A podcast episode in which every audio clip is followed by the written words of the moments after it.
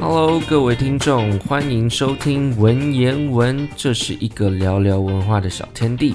透过主持人 Jamie 和 Tiffany 邀约三五好友，一起畅谈文化趣闻与生活故事，希望听众们可以有满满收获哟！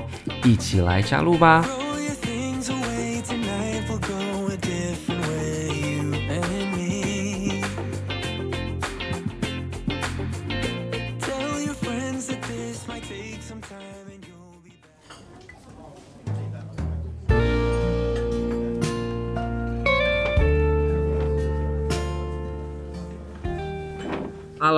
位听众，欢迎来到文言文。我是 Jamie，我是 Tiffany。今天非常开心，我们今天录音的地方是在一个很棒的餐酒馆里面。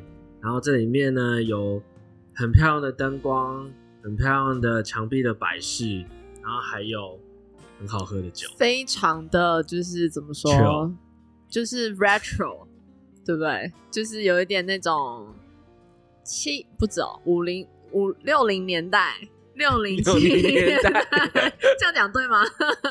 就是很很复古，很复古的，真的是非常复古的装潢。对，就是一个大家来可以很安静的喝着酒，然后可以跟朋友一起聊聊心事，甚至是你来带本书，对啊，都很没错。大家如果有兴趣的话，这个酒馆叫做鸿湖轩。在锦州街三百二十号，三百二十号，对，大哎四点后就可以来了吗？没有，五点以后，五点以后，对，五、okay, 点以后就可以来了。好，那我们今天聊那么多哈，我们今天为什么可以在这边录？嗯、其实是因为有时候小酒馆介绍的，没错。所以我们现在欢迎一下有时候小酒馆的比尔熊。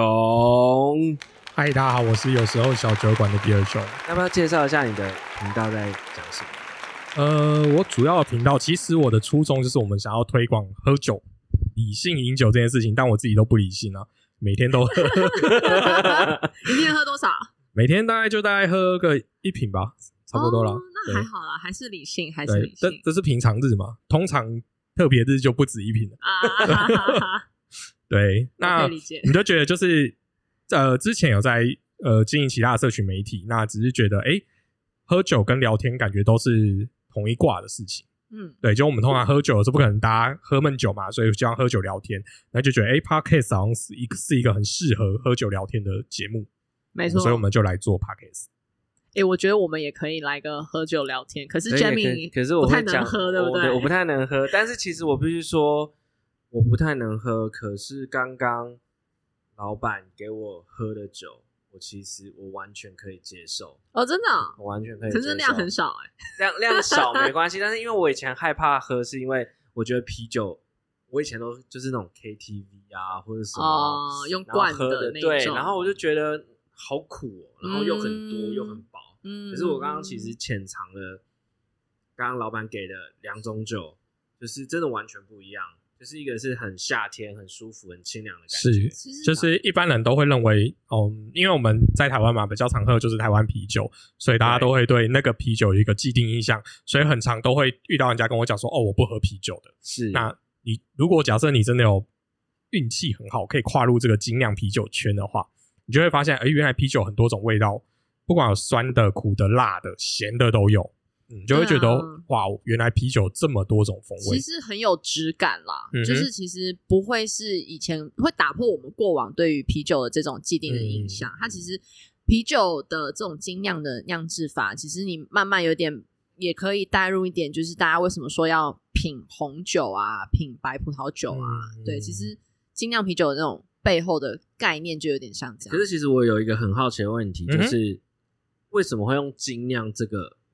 我想知道这个精酿跟我们一般在酿啤酒差在哪里？Oh. 我相信，呃，可能收听我们听众的朋友可能也不太清楚为什么精致的酿法吗？好，那我简单的介绍一下，虽然这个维基上面有写，嗯，哦，那如果对，有时候我，觉得我，我觉得，我觉得个人去查查了资料之后所讲出来的一些感想跟你的经验，我觉得会更。能够说服我不是学院派啦，所以我们就简单讲一下，我个人理解是这样子。我们一般认认为啊，他把啤酒分成两大块，一个叫精酿啤酒，一个叫商业啤酒。那商业啤酒顾名思义就是它就是 for business。为什么 for business？就是它量一定要很多。嗯。然后就每个通路都可以买得到，甚至全全世界都可以买得到。可是精酿啤酒不是，它就是属于一个手做的概念，它就是一个小小的酒厂，它一次可能就只能酿了一个数量的酒。嗯、那在这东西数量多少没有算定义的。有一句玩笑话是说，台啤啊的产量在世界来讲也算是精酿啤酒。对，那只是说因为台湾在这个就是它市场比较小嘛，那。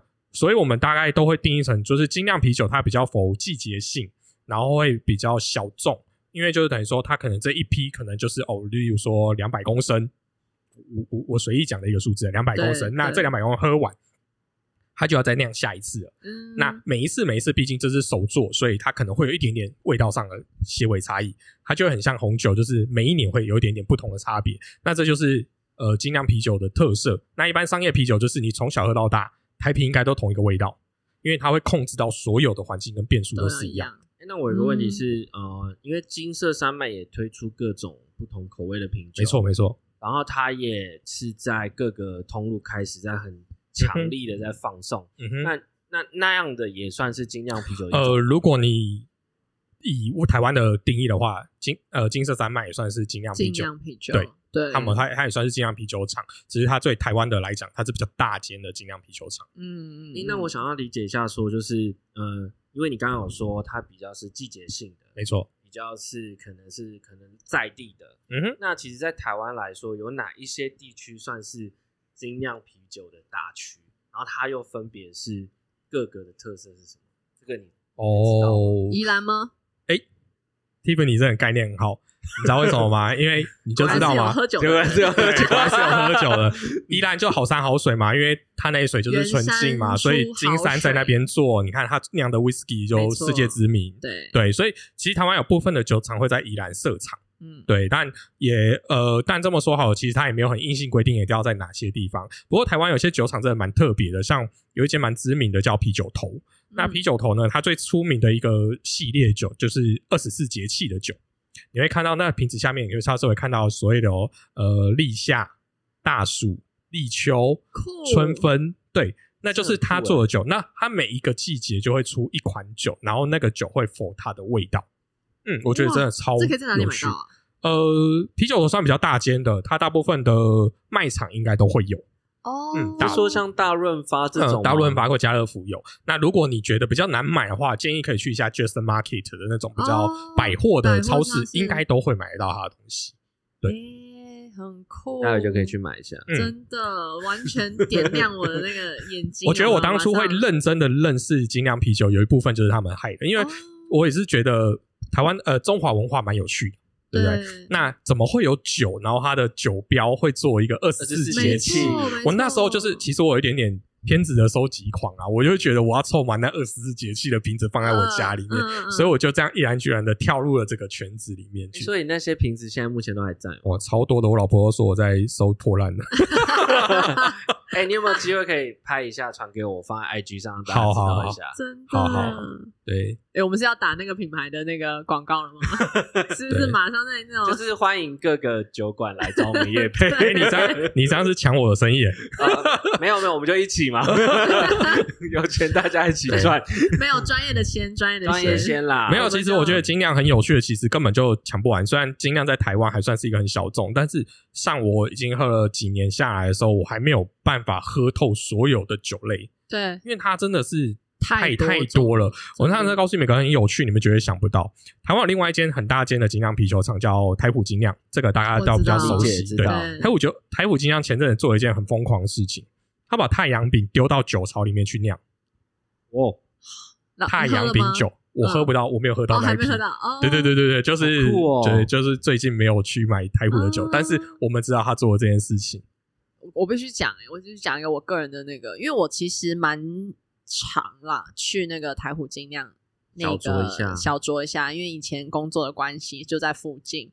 那工作呢，诶、欸，相对你知道压力也比较大一点，所以然后呃就会就会过去每就周五的时候会小酌。那他们一定是按照他们季节性，就是那个 menu 会换嘛，就是他永远 number one 就是他们的台虎那个精酿 classic。那接下来就是按照季节，可能有芒芒果季节什么，他们就会这样变。那我必须说，我上一次去的时候，其实有点小小的失望。为什么？因为我可能因为真的是因为季节的关系，不是每个季节一定都会有一些很特殊的东西，呃，产品出来啦。嗯、就是我觉得我对精酿啤酒，就是没有，应该是这样讲，精酿啤酒绝对可以酿出很多不同种口味的。然后，我个人对于精酿啤酒最大的好奇心跟热情，就是来自于就是。你可以去尝试，就是真的是非商业，没错，啤酒这个部分。然后有时候就是他的想法做出来的，对，而且、嗯、而且是怎么讲？你可以喝出那个文化来，嗯哼，这是我觉得最特别的地方。讲到文化，我有另外一个可以跟大家分享，就是请说，台湾除了咖啡跟酒以外，你们还会想要哪一种饮料？茶吗？没错，啊、台湾的精酿啤酒有很大的一宗都在做茶啤酒啊，很酷，就是以茶入酒，哦、而且你想象不到什么动作。最早呃，也不能讲最早，就是像台啤就有做茶啤酒，对，还有做绿茶啤酒，后来有做一个深夜的红茶啤酒，那其他酒厂也几乎都有做。我甚至告诉你一个更特别的是，我曾经买过一瓶酒，它是我们常以前常喝的泡沫生活绿茶。的那间生活绿茶公司，他也做了茶啤酒，真的、哦。所以茶啤酒在台湾真的是一个很特殊的一个存在，你知道吗？啊、嗯，那个味道我没办法想象。欸、有没有一个生意可以来做啊？我们就可以来做外销、啊，说不定哪一天你就可以买到麦香的茶啤酒。真的，有可能。对啊，我可以做这生意，外销。我觉得要先开个店，然后把各个那个精酿啤酒收集起来，然后他们来试喝，然后他们就可以那个来批发这样子。我们当那个渠道，嗯，我觉得甚至就是走外国人路线，可以啊。我们就是邀那种外国人来品尝茶啤酒，嗯，对，走那种罐。我觉得甚至这种可以打，真的是包装品牌，然后是把它包装卖给观光客。嗯哼，对，因为这个真的是亮点。对啊，有些东西可以包装，有些东西不见得可以。但这个超能包装，嗯，怎么办？我们把我们的商业模式都讲出去了，没关系啊，因为这个其实是非常希望能够把精酿啤酒推广出去。对，但我们很想知道说，精酿啤酒的那个挑战在哪边呢？就是这个市场的挑战。这个市场挑战吗？嗯，是供货的持续性吗？对，一种大概会是这样。嗯，你所谓供货原因，就是我刚才说了嘛，精酿啤酒它有一个特性，就是。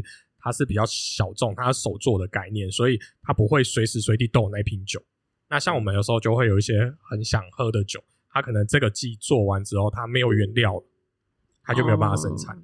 它会不会、嗯、会不会有些也是很利基市场？就是其实你做出来的东西，有的时候到最后啦，你一定还是市场导向嘛。就是说，你今天做出来的是不是真的可以？cover 说白了，因为有时候商业化嘛，你还是要能 cover 你的成本啊，或是花进去的时间。嗯、所以我觉得应该以利基市，就是以这种小众族群市场来讲，最大的问题就是你又不能量产，但是你又要能让你就是你又因为不能量产的原因是因为它有特殊的味道，嗯、那也不是每个人都能接受那个特殊的味道。没错，没错，没错，没错。对，那就很难，也很难持续下去。对，对啊、所以只能就是你就季节性的喝到喽。嗯，或者就是他们大部分现在以酒厂来讲，像台虎，它都会有它的经典酒款。那它其他，例如说，它一一季要十瓶酒，它可能就会留着两三款是经典，其他七个它就会替换掉啊。大概会是用这样的方式去操作。那有想过，就是因为其实台湾的夜店文化也是蛮风行，嗯哼。那有想过在夜店去推广这样的精酿啤酒？我觉得不太不好意思哦，我直接就想，没关系，我自己的个人的感觉不适合，不适合。我个人觉得不适合。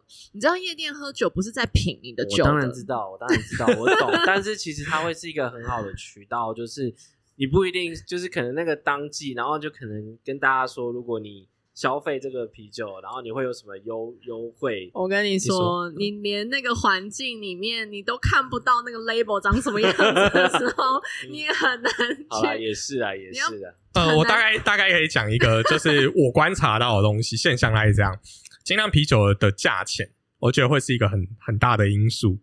不能说精酿啤酒非常贵，oh. 但精酿啤酒大概一杯，如果你去店里面饮用的话，大概就是两百块左右。哦，oh. 对。Oh. 可是你要想，如果大部分台湾人从喝台啤的的概念开始起来的话，他大概认为一瓶啤酒大概就四十块，没错，海尼根大概就是六十块。我为什么要花两百块喝啤酒？是啊，可是他会花两百块喝调酒。嗯。那又是另外一件事。我跟你讲，这有的时候跟 branding 也有关系，有的时候跟你去夜店，然后你在那样的场合之下，你在意的是什么？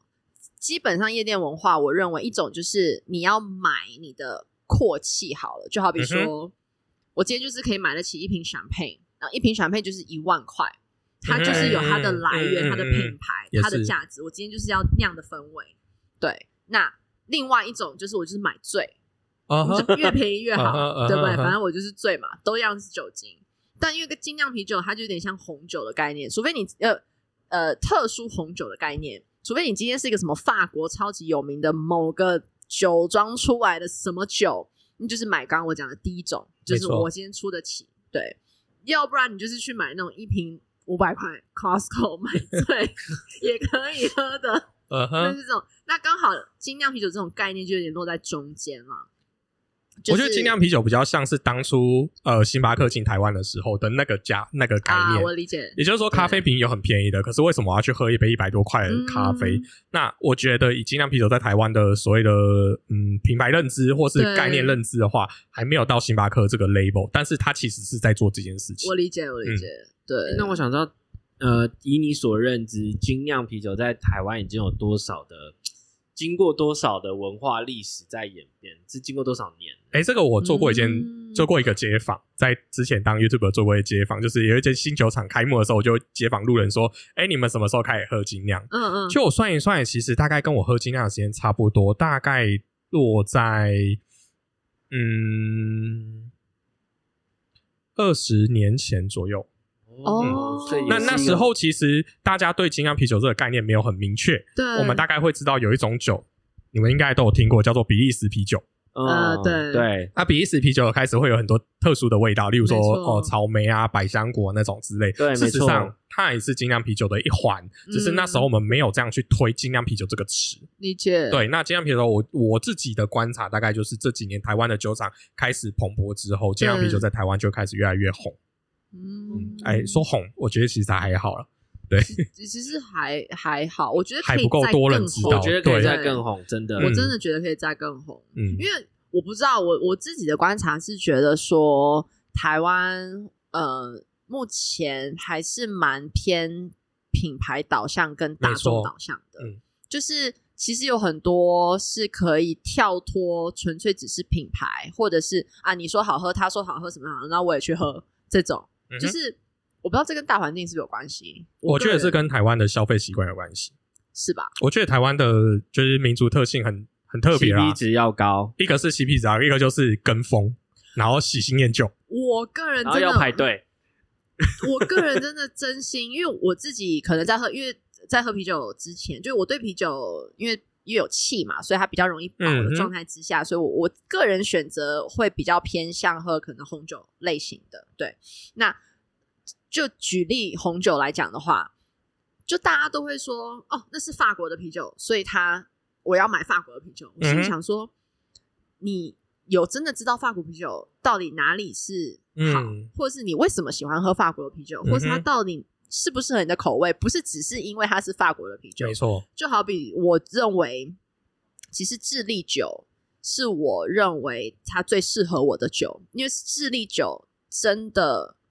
我必须说，那个真的叫 CP 值高。嗯，对，嗯、就是以它它真的是很好。然后，所以反就是同样的，可以讲一下它的好嘛？就是智利酒跟为什么它适合你？是味道吗？还是它喝下去之后的给带给你的反应？应该是这样讲。智利本身在南美，就是南美这个区块啦，就是本身比较干燥。那干燥不同的地区，就是出呃，绝对水果的品质，或是它本身的这种 fruitiness，还是它是甜分或者是各方面，它会因为天气的关系而有改变。那因为那边干，所以其实相对，我认为它的葡萄其实是很饱和的，哦，它的那个味道是非常的浓郁的，浓郁的，对。所以我自己个人的分析是觉得说，这是我个人分析是觉得说，它酿出来的啤酒，呃，不是酿出来的红酒，相对都呃那个味道上面的那个厚度，其实是我个人是觉得蛮适合我的。然后，因为它又可以因为那边的环境造就出来的品牌，其实相对没有像因为欧洲这样的品牌来的高，所以它没有品牌的这个额外的那个加的金额上去。所以其实你随便去超级市场买一瓶红葡萄酒，它真的很便宜，但是它喝出来的那个 quality 的那个感觉，真的很真的就是 CP 值高。我们那时候，我们那时候在飞的时候啊，就是。因为其实红葡萄酒不算在酒的入关的那个数量里面，你要买烈酒才是它有被限制。哦、对，烈酒就讲说你烈酒一定要一、嗯、一个 liter，对，对，或是几个 liter。所以红酒跟葡葡萄酒不算在那个里面的状态之下。我那时候真的是巴不得我可以搬个什么十瓶、二十瓶从智利飞回加拿大，你知道吗？就是，但是因为就就是因为我也只有那个。那个行李箱，嗯、所以我也只能装了大概五瓶，五瓶就是极限了，因为我还要拎，就是那个我的行李箱会坏掉。对，对，是是是。对，所以那时候我就是那时候就会就会买个五六瓶回去。对，我不知道你对酒认识这么深呢？还有太多了 是不是考虑换一下 partner？没有没有没有，等下越挖越多。他可能一起做节目久了，你的那个。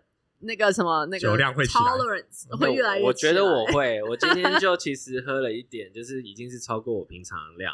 嗯对，然后现在有一点点没有到懵啦，但是我就会觉得我现在很 chill。对啊，其实我觉得在这时候、嗯、这种状态下录音是很棒，很舒服，真的很舒服。其实你刚刚我觉得，我觉得精酿啤酒要推广出去，要做很多的异业合作。嗯哼，就比如说，可能其实现在呃。单口喜剧非常非常盛行，嗯，我觉得那个会是一个很好的方式。哦，有啊，这时候那个呃二三二三精酿就是伯恩的那个场子，是那他的他的营业，哎，我可不可以讲他营业方式啊？他营业方式就是你入场，他是买一张你听脱口秀的门票，可是他有付你一杯啤酒。哦，但是那个啤酒是可以选择的吗？可以选择，他大概四五种，对，一间对，在林森北路地下室。哦，我去的在木栅，呃，uh huh. 木栅那边，新新海那边，uh huh. 它也是地下室。我是有一次去卡米蒂，但是卡米蒂没有供酒。哦、uh，huh. 对对对对，对啊，脱口秀搭配。我觉得你刚刚有讲到 social 这件事情，其实我曾经问过一个前辈，讲说为什么台湾就是你们这样的社交地位，就是会做 social 场合的这种社交地位，因为他看起来年纪大概约莫四十五左右。那我觉得看起来很有气质，我觉得他应该是老板等级的。嗯，那应该我们正常的印象会觉得他是 whisky 挂的。对，嗯，对，没错。你们那种 social 就是喝 whisky。那我就跟他讲说，哎，你们这种 whisky 挂为什么会来喝我们这种精酿？我觉得精酿大概就是大概三十岁上下这个年纪会喝的。对。他就跟我讲说，social 不一定都要这么正式。那他的意思是说，你今天喝 whisky 不太会穿短裤跟拖鞋去。可是你喝精酿啤酒，你可以享受到跟 whisky 一样的品质。可是我可以穿短裤拖鞋去，让我想到海边的。所以他说，就算是他们这样子阶层的 social 场合，也是有时候会需要休闲一点，可以更 chill。对，这时候啤酒就会取代 whisky。嗯，对，嗯嗯嗯嗯，我觉得这个很棒的推广。我觉得如果台湾也可以这样的话，慢慢营造这样的氛围，我觉得可以，绝对可以啊。其实。我我就想说台虎精酿那个地方，嗯、它其实就是有点，就是真的不同的酒带的的那种气氛真的不太一样，你能聊出的东西也不一样的层面。对对对对，对，所以其实像他们就是站在那里喝嘛，那站在那里喝真的就是下班，大家就是把那个、嗯、那个领带就解开，然后反正就是非常的 chill，嗯，这样子在那边喝，他就会跟。你在一个 whisky 的场合，或是一个红白酒、红葡萄酒、白葡萄酒的场合，那聊出来的层面就是不同。对，没错。对，可以。嗯，我觉得葡，我觉得其实啤酒的餐酒会，我也很愿意去参加、欸。哎，嗯，对啊，因为你可以搭配的餐，就跟你要搭配 whisky 跟搭配白葡萄酒是不一样的。你可以再搭，可以再搭配，假设台湾的精酿啤酒，然后再搭配台湾的美食，嗯、就像。红红湖轩，对，对，它就是搭配他们的牛肉面，嗯，就超赞的。那我想请问一下，就是呃，因为其实如果在发餐里面，它有餐前跟餐后的酒，嗯哼，那其实以精酿啤酒来说，它是在每一个前后都是适合，还是说、哦、如果你需要做到这样，我觉得精酿啤酒也是做得到的。因为精酿啤酒风味很多，就像你刚才讲，其实精酿啤酒也可以酿出很有红酒味的精酿啤酒。嗯，我们等一下看看店里面有没有再请这么酷，再请 对我们的，所以那个店长来，各位听众朋友，那个一定要赶快来尝试一下，你会喝到很多很特别的，像我有一款酒我很喜欢，它是蔡司精酿的啤酒，那也许我的年纪到的时候，我很特别喜欢乌梅这个味道。对，我也很喜欢啊。我们年纪差不多，变成很像气泡乌梅汁。我真的觉得夏天喝这个超爽的，欸，哇！对，我的眼睛又叮叮叮了。你待会就要来一个。对啊，所以我觉得说精酿啤酒，它其实呃，如果你这不要这么那么排斥气泡在你口感的感觉的话，你能接受的话，我觉得精酿啤酒大家可以真的去考虑尝试一下。嗯，我可不可以拉出一个话题来，就是突然让我想到。日本清酒，嗯，你有研究吗？呃，有喝，但不熟，不熟。对对对对，okay, okay. 因为我觉得对我来讲，就是啤酒的呃精酿啤酒的呃多样化，嗯，就有点像 almost 或是 even more，就是像日本清酒的多样化，嗯、因为它真的是跟在地文化有很大的连接度。嗯、当然，红葡萄酒、白葡萄酒都有，只是因为它本身就是。走的那个路线啦，就是大家希望给他一个很高级感啊，或者是什么的，所以然后便宜的大家就觉得那一定不好喝什么的，对，那不太一样。但我觉得那种台湾的精酿啤酒，感觉在各地这样子的酿出来的方法，我觉得就有点像是在日本对于不同的地区做出来的米或者是水质，嗯，就是有它的亮点，它卖的那个不同的。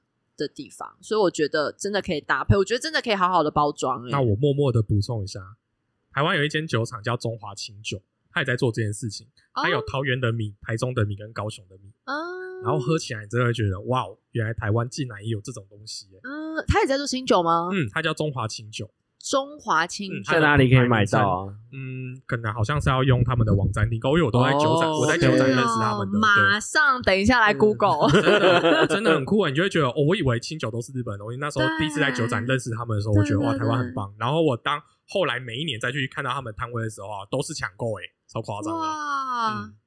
我觉得台湾台湾真的是什么都有啊，对啊，很丰富哎。台湾有很多人在默默做点某些事情，只是我们都不知道而已。哎、欸，你们有没有想过，就是开始收集一些蛮不错的东西，可以外销啊？嗯哼，我真的很想外销，是不是？哎、欸，因为本我觉得台湾的东西就是一种，它就是有点像是你要挖掘宝藏。嗯哼，可能这种比较低调，或者是比较也有点像是，可能是。就是日本文化留下来的这种感觉，应该是我觉得这个跟台湾人的民族特性有很大的关系。大家都很喜欢，大家想要发扬光大，但是本身又喜欢站在幕后，然后低调的默默做很多事情。嗯，理解。对，所以其实我觉得，就像你说，就是真的是要去挖宝。嗯，可是我真的觉得台湾人应该要，可是我觉得我们的应该说下一个 generation 他们会很。嗯非常的对，他们的接受教育方式又不一样，没错，这真的是世代差异，所以我们应该要把这些技术、跟知识、跟文化传传承给他们。我觉得要传承这件事情上面，我觉得文化的传承是现在，我觉得我蛮担心会有一个断掉，有个断层，而且我觉得有的时候也是太崇外了啦。我外没有说是哪一个国家，但是那种。对，就是别的国家的这种概念，我觉得反而应该要 look inside、嗯、rather than outside。我比如说，刚好趁现在呃 COVID nineteen 的疫情，我觉得这会是一个很好的时机，把对啊台湾的好东西挖掘出来，挖掘出来，然后并推广出去。对，对嗯、我觉得可以诶。我们可以哪天来一个什么，这叫做什么精酿啤酒之旅吗？可以啊，可以啊，这没问题啊。你知道那个，你知道。那个有个 YouTuber 叫做恩熙俊，嗯哼，他就是他是专门做酒类节目的，他就有做一个，Okay. 因为我们去呃，我们我们去，比如说 SPO，我们去海岛国家，我们都会去做跳岛，对啊，他就是用同样的概念去跳不同的他所认识的酒酒酒，呃，不是酒厂，那叫什么？酒吧，酒吧，酒吧哦，哎，这是我的下一期计划。真的吗？是啊，我以后打算就是我的 podcast 节目就会邀请大家好朋友们，我们就找一间店，然后坐下来聊。我觉得这个很棒，对，这很好，对，对啊，推广出去吧，大家就是，对，大家如果有兴趣，可以听我的节目，然后跟我约，我们来喝酒吧。可以，可以，非常可以。你的那个酒量，赶快！我会，我会慢慢，我会慢慢练起来。应该说，你会随着这个之旅，我会随着这个之，对对对，我一定会加入嘛。我真的是觉得 没有，因为我以前真的是，我觉得我是被，哦，比如说我被台皮害的，就是我真的是喝，就是你不管是因为你我会喝到酒，都是因为可能需要业务上的关系，所以在那个当下，也就是要拼酒或者是喝什么，那。就会觉得说非常不舒服。那为什么要这样子喝呢？对啊，为什么不能只是喝水或喝茶就好了？嗯、那今天其实听完比尔熊跟我这样介绍，我真的觉得，Oh my God！你有发现我错过了什么？对，对我真的，因为我真的觉得，哎，我不知道怎么解释，但是就真的觉得说我我一定会好好的参与这一趟旅程。很好，嗯。我也想参加，开心能够邀请比尔熊来我们的节目。嗯，对呀，好哦，希望下次有机会再再再喝。好，我们应该会很常喝啦，我们应该很常喝啊，可能每个礼拜都来这个这边报道。我们再重新讲一下这家店名好不好？这家店名叫做鸿湖轩，鸿是宏图大志的鸿，对，但是湖其实这个湖是不是那个鸽子小时候的那个？鸿湖不就是大鸟的意思吗？哦，鸿湖轩，OK OK。然后它的地址在锦州街三百二十号。嗯，对，欢迎大家五点后，甚至你下班后，你都可以过来这边小酌小酌。然后他们也有他的牛肉面餐店，没错，对，大家可以来尝试看看，嗯，去找出最适合你的酒，没错。谢谢大家，谢谢，谢谢，拜拜，拜拜。